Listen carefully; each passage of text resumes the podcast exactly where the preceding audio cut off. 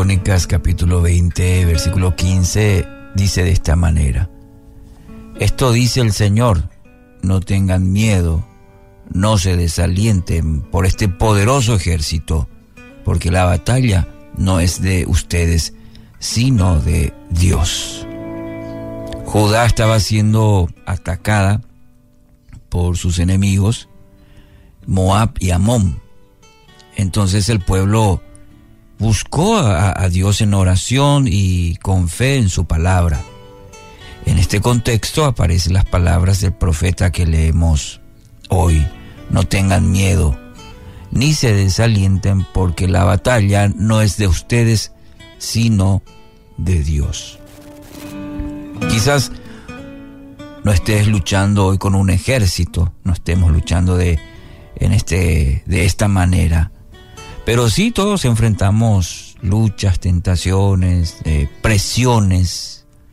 Según Efesios 6:12, la lucha se libra contra gobernadores malignos, autoridades del mundo invisible, contra fuerzas poderosas de este mundo tenebroso y contra espíritus malignos de los lugares celestiales.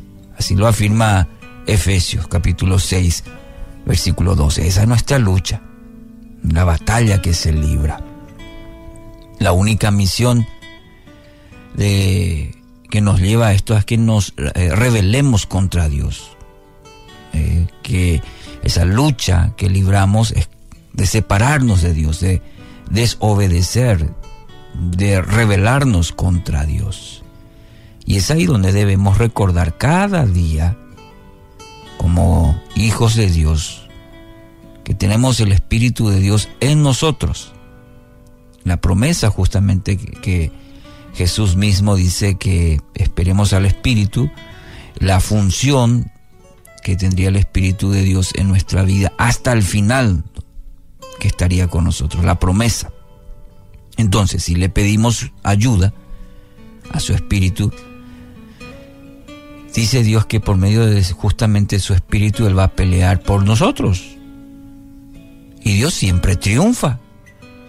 En toda la Biblia, en toda la palabra suya encontramos que Dios es el que sale victorioso, Dios es el que triunfa sobre todo mal. Y esta debe ser una garantía segura para nosotros. ¿Quién es el que vence?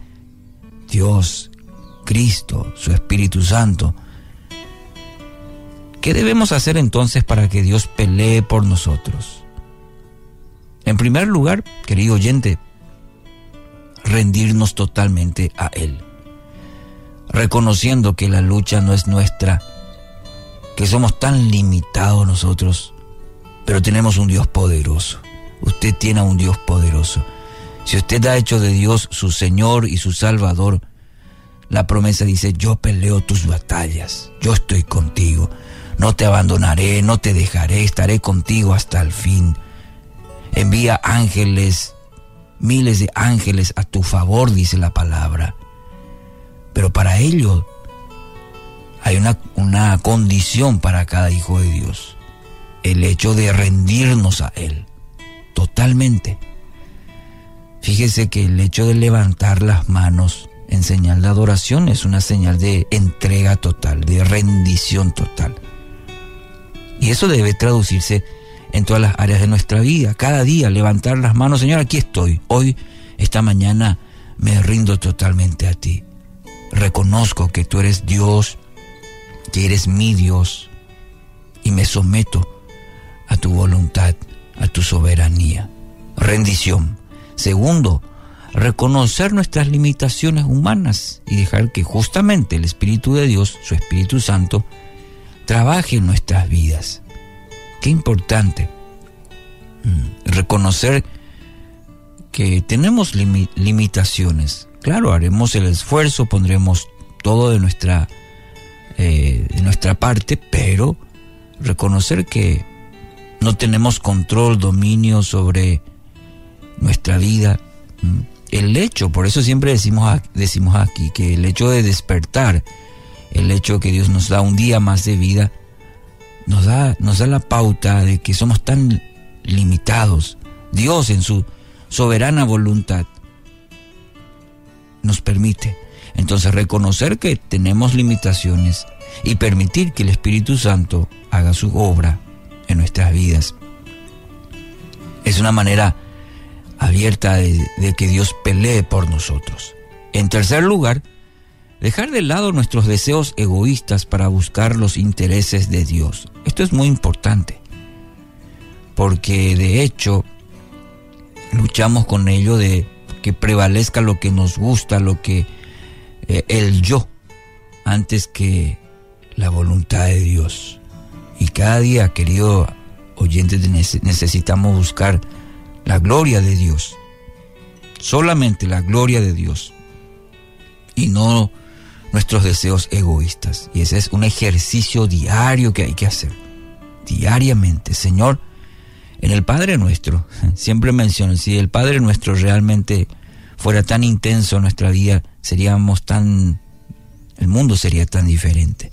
Porque ahí justamente dice que se haga tu voluntad y no la mía.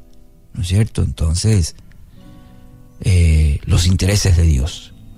En cuarto lugar, pedir la ayuda de Dios en nuestras batallas diarias. Hoy al despertar ya se libra una batalla espiritual. ¿Cómo la va a enfrentar? ¿Con su fuerza? ¿O va a pedir ayuda a Dios? Señor, ayúdame a enfrentar las batallas que hoy se van a librar, como ya dijimos, en el ámbito espiritual, de manera que tengamos las armas necesarias para poder vencer no con nuestras fuerzas, sino con aquel que todo lo puede. Cuando Dios pelea nuestras batallas, nuestras tribulaciones resultarán para nuestro provecho. La ventaja será nuestra, pero toda la gloria será dada a nuestro Dios. Querido oyente, ¿qué cosas debe dejar en manos de Dios hoy? ¿Mm? Entregue, entregue todo a Dios él va a pelear por usted y dice su palabra que le va a dar la victoria.